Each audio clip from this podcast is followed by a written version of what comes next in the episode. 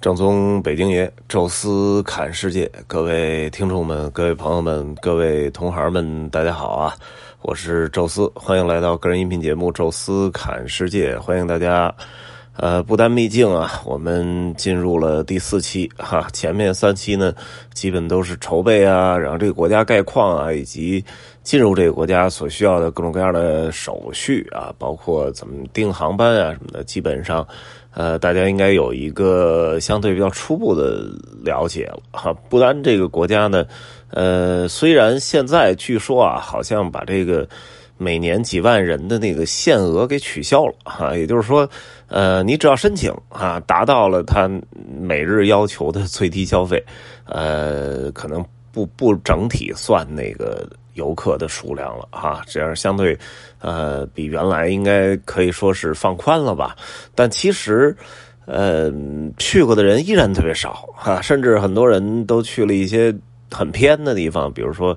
像乌克兰啊，像什么马耳他呀，啊，像什么这古巴呀这些地方，其实也不太容易去。但是很多的游客都已经走到了哈，但是不丹依然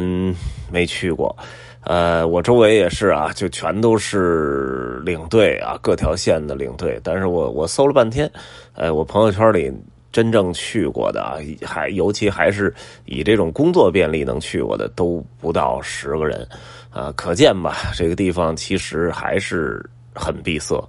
呃，即使没有限额啊，但是它当地的酒店啊，当地的接待的能力就那么多啊。你说三万人。这个限额取消了，那一年就能变成三十万吗？这我觉得不可能，也就四万人啊，三万五，可能就估计就这样哈。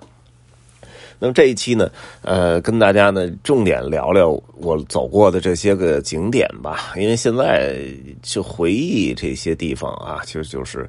呃，没有那么深刻的印象了啊。那个时候呢，呃，好像拍照什么的技术还不咋地。啊，我其实还专门的翻了翻啊，那时候拍的一些照片啊什么的，因为那个时代呢，首先是微博的时代，微信呢好像真是刚刚开始发，呃，手机呢确实是可以拍照啊，但是那个时代的那个手机的那个照片的。呃，成像质量还不太好，而且呢，自己这个手机的摄影水平也不行啊。当然也拿了那个稍微专业一点的那种照相数码照相机啊，但是那个确实，呃，看起来好像也不太好哈。那个时候其实也不太喜欢摄影啊，就是走到哪儿呢，其实就是。拍个照啊，跟很多的游客其实感觉差不多，所以现在看出来呢，看起来啊，那个地方其实给我的记忆是很美的啊，但是我那个照片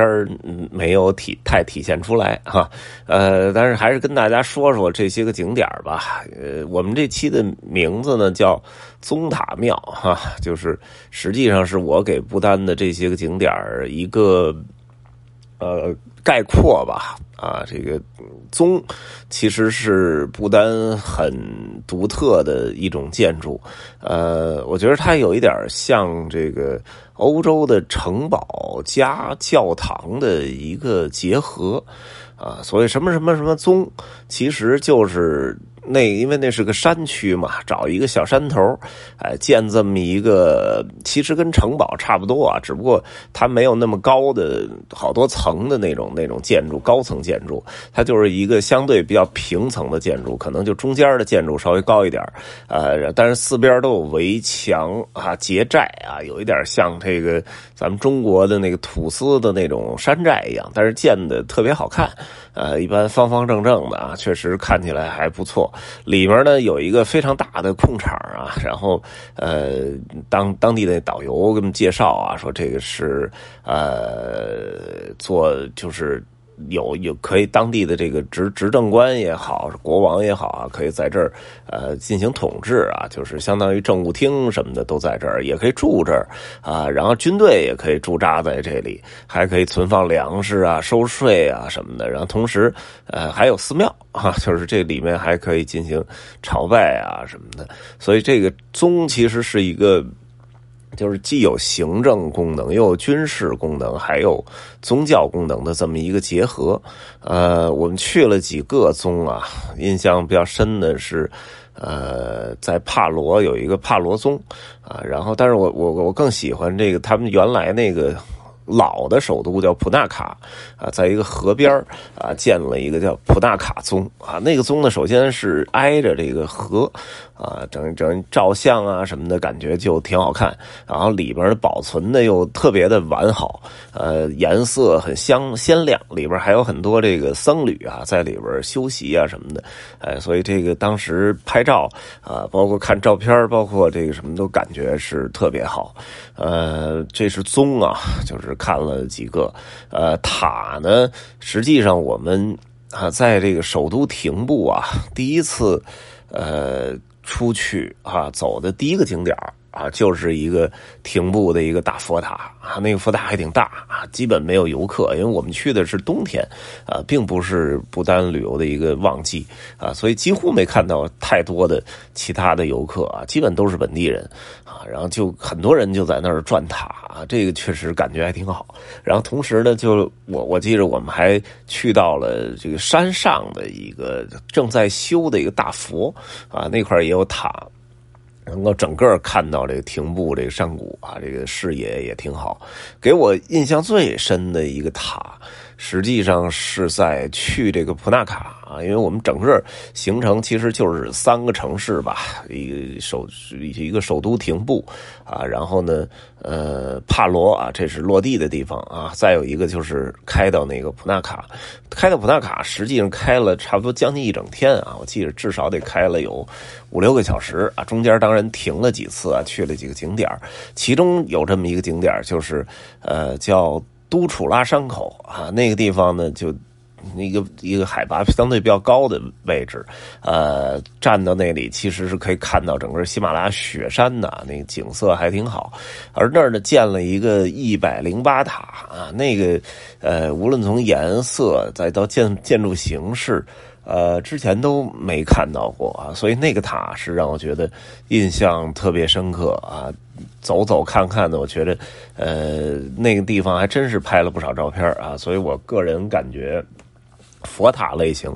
呃，我首推这个一百零八塔哈，呃，庙呢，实际上呃也去了不少哈。这个路上其实呃从下飞机啊就呃开着开着就开到了一个就是半路上的一个寺庙。我记得那个寺庙呢还有条大河啊，架着一个架着一个。吊索桥，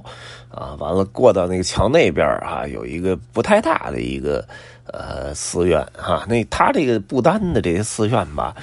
都没有。没有英文名也没有中文名就是一个不丹当地的一个名字，呃，念起来特别难受啊！我记得叫什么什么哈康啊，吉米哈康什么什么什么哈康，啊，我那时候还挺热心的，就帮着这个导游啊，因为导游不会，几乎不会说中文，呃，基本就是英文啊，然后带一点中文吧，因为他好像还自学了一下，呃。当时就跟他聊，我说我把你这个给翻译一下啊，就是他跟我说了大概这个寺庙是干什么用的啊，然后我我把这个等于他的那个。名字，然后给翻译过来，英文怎么说，然后中文怎么说？我记得有一个就是专门为了求那个后代的，所以我我给起了一名叫传宗寺，好像是叫吉米哈康啊，吉米哈康传宗寺啊，然后给给专门还给他写下来啊，也不知道他后来呃带团的时候是不是能用得上，呃，这些小的寺庙去了大概得有四。四五四五处吧，呃，都觉得还挺好。就是首先是特别安静，呃，游客少嘛，然后就基本就是纯纯粹的僧侣和那个就是一点点的那种散客的游客，但是特别特别少。呃，很多时候这一个寺庙里就我们这俩人游客跟那导游，剩下全是当地人还有僧侣啊，这修习者。所以那种状态，我觉得有点像那个西藏刚刚开放旅游的时候，这个。刚去的头几波游客那种感觉，现在你再去西藏啊，基本上那种热门的寺院啊，什么哲蚌寺啊，什么色拉寺这里边游客比这僧人多多了啊！但是据说啊，西藏刚开的时候，确实是也是那种特别淳朴，然后人还特别少啊。不单其实就是这这一点，呃，但是这个整个这个寺庙里边，我觉得最好的还是我们第一期说到的那个啊，就是我拍的那个第一张朋友圈照片呃，那是虎穴寺啊，那个寺呢，实际上。真的就在悬崖，而且是高山的悬崖。呃，我们在这个很下边啊，就是停车场那个位置，就能看见那个寺。那个寺真的不是说像这悬空寺一样，悬空寺也是停车场，停车场一抬头就看见了，就离你可能这个直线距离不超过。一百米，就是这么近啊！这个也不算高啊，因为确实就那几节台阶啊。但是这次啊，这就你当然也是停车场能看见，但是就小小的在山顶的那个悬崖那块啊，那儿往那儿一看，我的天哪！这这又远又高啊！我那时候哎呀，就爬呀，一开始没这个概念，说到底爬多长时间。哎，后来可给我真是吓着了。我记着那一次至少连上带下得爬了六个小时。哎呀，而且才有这个高原反应啊，因为。呃，我记得不是特别高啊，但是我至少应该是三千米的样子，啊，然后三千可能是两千七八到三千七八，就是足足上升了一千米。哎呀，那那个就那时候，其实整个这人已经开始胖起来了啊，就可能没有最胖的时候那么厉害，哎，但是九十斤呃九十公斤得有了，就是确实是一个开始变得体态臃肿的那个时候啊，然后又爬。爬没没有完全没有任何这个 心理准备的情况下爬那么高，哎呀，确实是看见路上有这驴啊什么的，就没动那脑子，就说就爬呗啊。结果哎呀，这这一路我记着那个上去那一路确实是。然后难受坏了啊，中间歇好几气儿。导游反正是好像锻炼出来了，人家倒基本没什么事儿。呃，上去确实觉得那个寺院还真的是挺牛的啊，那建筑不说，而且那个呃有有讲究哈。说据说是莲花生大师啊，就是红教的。创教者啊，这个莲花生大师据说也是一个呃西藏呃这个这哪那哪儿啊印度的一个王子，呃就是从不丹的这这附近的山口啊穿过了喜马拉雅山走到了西藏啊，把这个其实是最开始的这个佛教啊传到了西藏地区啊，那么据说呢。他就是曾经在虎穴寺这个位置修炼过 哈，所以呃，这个地方建了这么一个非常神奇的寺院，这我觉得也可以代表整个不丹旅游的一个名片了，确实是很牛。呃，夏季的时候呢，就路过那个呃那个骑那个马的地方，然后还问了一句，我说这个一路上山得。得多少钱啊？因为这这一路确实不短啊！我琢磨着怎么着也得，呃，两百美元嘛。结果人说三十美元。哎呀，我说好家伙，这这早说呀！我说你导游早说一句啊！我说即使我这个块儿比较大，比较沉，我雇两匹马不行吗？我两个倒着抬我不就完了吗？啊，我说这简直给我累的哈！但是这确实是一个印象特别深刻的一个记忆啊，就是爬这个虎穴寺。呃，基本上啊，就是景点就去了这些，不是特别多。我记得还去了像唐卡学校啊之类的哈，还买了两张唐卡，到现在还在我们家这个挂着。呃，还还别的应该就基本没去什么了哈。就是景点其实呃，整个我们在不丹可能待了。有五天吧，景点可能陆陆续续，就我说这个宗塔庙加一块可能去了有十个多点吧，十一二个的样子啊。但是整体来讲，我觉得已经够丰富了。不丹的这些景点呢，给我最深刻的一个印象，呃，就是人少，人真的少啊，就真几乎就没看到什么游客，所以那种就是纯粹的环境，呃，给你感觉真是不错啊。第二个给我感觉就是干净，啊，因为大家知道南亚地区啊是整个世界就是比较出名的不太卫生不条件不太好。呃，甭管是印度啊、尼泊尔啊，包括什么斯里兰卡，可能还稍微好点啊。就是主要是印度、尼泊尔这俩地儿，可能孟加拉我没去过，据说也差不多。啊，都是那种因为热带地区嘛，本来这个卫生条件就不太好，当地呢又不太讲究，啊，所以哪儿看都是随地大小便啊，什么到处都垃圾啊，确实是看起来这个市市容条件比较差。哎，但是不丹不一样，可能就是因为外来游客比较少，再加上本地游客、本地人啊素质都相对比较高啊，管理的可能也比较好，所以路上你。不是很容易能看到垃圾，然后整个那些景点、寺院什么的都感觉非常干净啊，这个确实是，呃，南亚其他地区没有的啊。然后呢，就另外一个就是，我觉得有点像，就是